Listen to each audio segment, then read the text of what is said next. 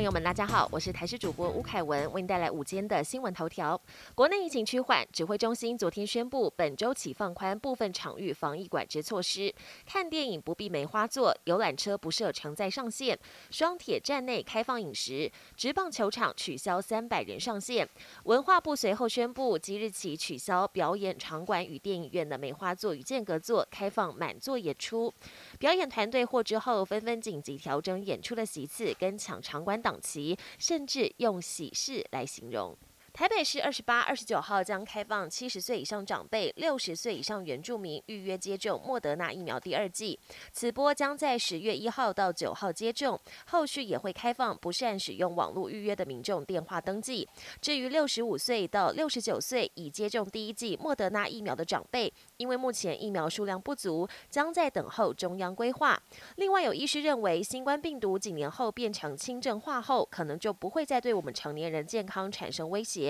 到时就是刚出生的儿童需要注意而已。另外，人们只有在前面几年需要注射疫苗来确保免疫保护力，一开始可能在一年左右会再加强一剂。目前指挥中心也已经采购明年数千万剂的疫苗，但不需要新的疫苗去预防。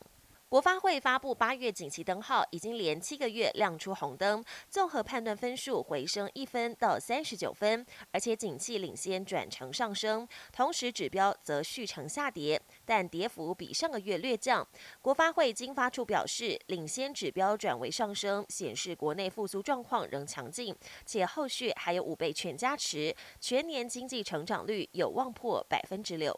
国际焦点：北韩动作频频。根据南韩以及日本媒体报道。北韩朝东部海域发射不明飞行物体，日媒引述防卫省说法指出，北韩发射的可能是弹道飞弹，强调北韩这个举动违反联合国决议。北韩驻联合国大使才在联合国大会上捍卫北韩测试武器的权利，并呼吁美国停止对平壤的敌对政策。这是北韩自十三天前从火车上发射弹道飞弹后再次试射飞弹。美国 CDC 正式批准辉瑞疫苗第三剂，六十五岁以上年长者、患有潜在疾病以及工作染疫风险高的族群都可以接种。美国总统拜登二十七号也在镜头前挽起衣袖接种第三剂。另外，已完整接种疫苗的国务院发言人普莱斯最近出现了突破性感染，曾密切接触的国务卿布林肯目前检测为阴性。塔利班二十七号在阿富汗部分省份发布公告，禁止理发店替顾客修剪胡须，